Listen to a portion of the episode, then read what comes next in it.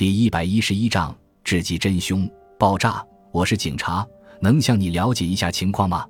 草剃对着话筒说道。又来了，传出的声音似乎很不耐烦。一定是神奈川县警的警察已经找他调查过多次了。对不起，稍稍打搅一下。草剃一说，对方便没声了。不久，门锁打开，露出一张咂着嘴的男子的脸。草剃走到房间跟前，又按了一下门铃。房门打开，出现了一张浅黑色的面容。发你休息了，真对不起。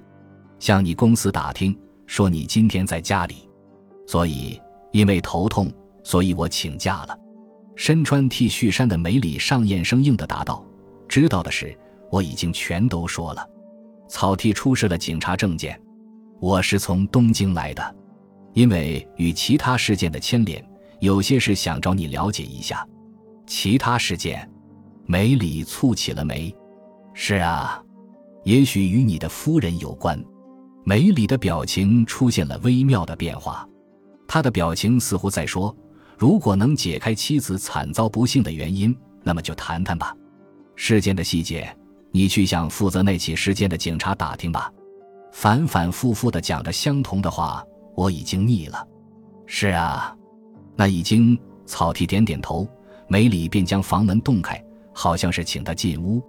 两套间的房子好像是新的。但放置沙发的起居室和厨房里都显得很乱，只有六叠大的卧室整理得很干净。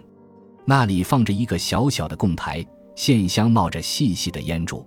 草剃坐在沙发上，梅里在餐桌边的椅子上坐下。你说其他事件是什么事件？梅里问。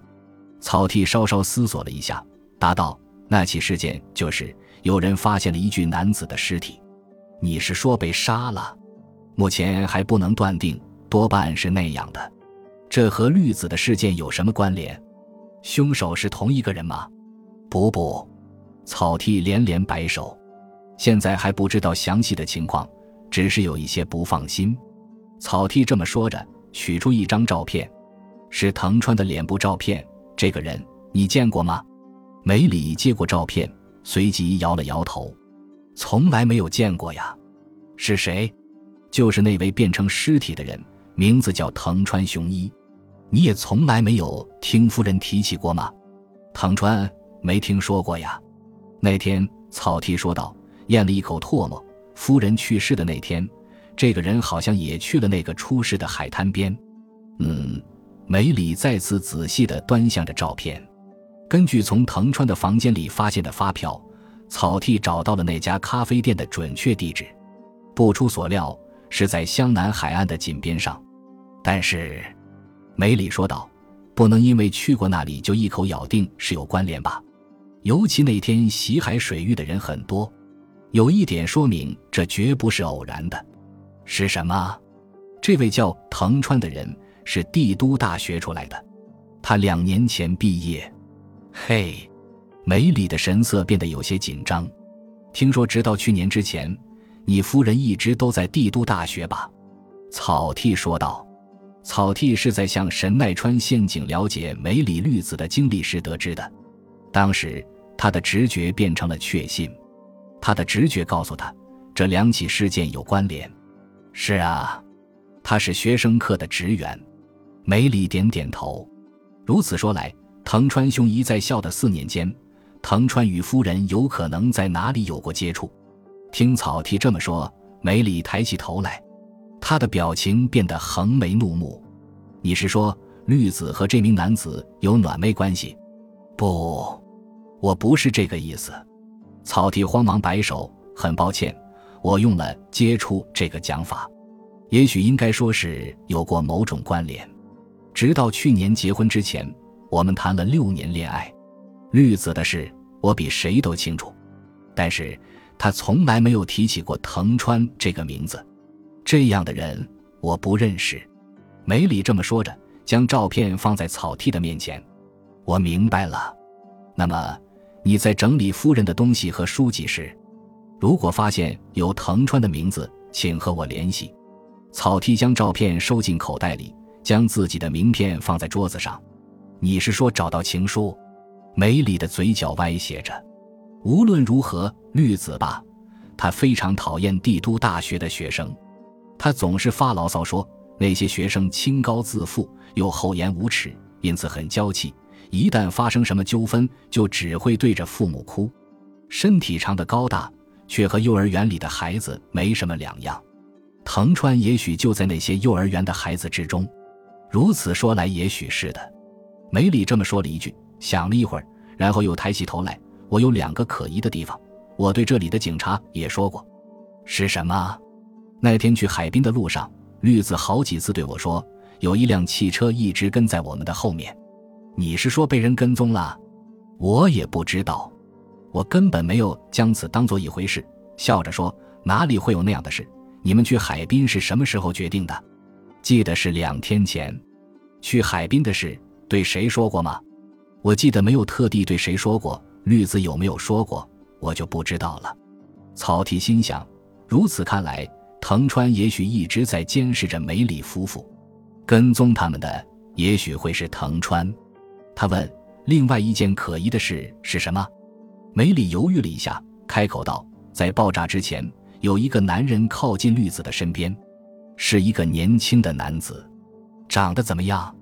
草剃翻开笔记本，拿起圆珠笔。对方戴着潜水眼镜，而且又离得很远，所以我看不清楚。只是梅里舔着嘴唇继续说：“和刚才照片上的男子，我觉得发型很相似，因为当时那个男人也是短发。”草剃取出照片，再次仔细端详着。藤川雄一的目光浑浊地望着他。和梅里上彦见面的第二天，草剃再次拜访了帝都大学理工学部。他虽然毕业于这所大学的社会学部，但如今对这幢专业截然不同的校舍却涌出一股怀恋之情。走到大楼跟前时，他朝停车场眺望着，停下脚步。汤川学在那里。汤川在奔驰的边上，一会儿站起身，一会儿又弯下腰。喂，草剃招呼道。汤川愣了一下，但一听出是草剃的声音，便露出释然的表情。是草剃吗？有什么事？你这副模样，被人看见就不好了。你在干什么？没什么事。汤川站起身，我正在查看恒森教授的汽车，就是这一辆吗？草剃打量着灰色的车体，点点头。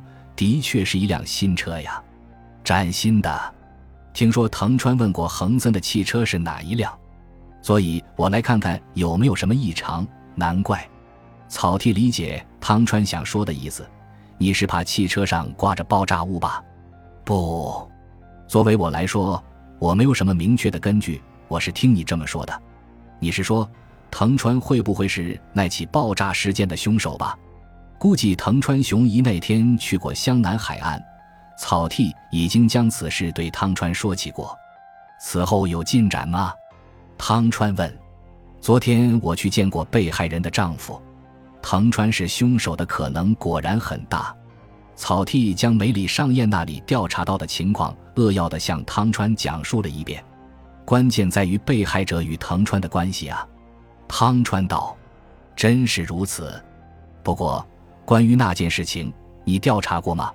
什么事？你忘了？用藤川拥有的技术，能不能进行那样的爆炸？我不是托你讨论一下吗？是那件事。”汤川抚摸着下颚，将目光朝向了远方。对不起，我忙得焦头烂额，放在以后吧。我马上就讨论，此事只能拜托你了。草剃说着，隐隐的有一种不协调的感觉。汤川没有看着对方的眼睛讲话，这在汤川是很少见的。望着汤川的脸，草剃发现了一个变化：你晒过太阳了，好像去过海边似的。是吗？汤川用手抚摸着自己的面颊，不可能吧？是光线作用吧？是吗？我没有时间去海边啊。我们先进屋吧。汤川向大楼里走去，于是草剃跟在他的后面。这时，背后响起汽车喇叭的声音。回头一看，一辆深蓝色的 B M W 正式进停车场。汤川笑着向汽车走去。B M W 已经停了下来，一位刚显衰老的小个子男子从驾驶座上下来，因为颇有风度，所以他的体格更显气派。木道先生，国际会议开得怎么样？汤川问。和平时差不多呀。和那边的朋友很久没有见面，大家聚聚也好嘛。开会前夜的庆宴和连续三天的会议，累了吧？嘿，时间好像太长了呀，应该再减少一些。汤川和木岛边说边走着，草剃跟在他们的身后。感谢您的收听，喜欢别忘了订阅加关注，主页有更多精彩内容。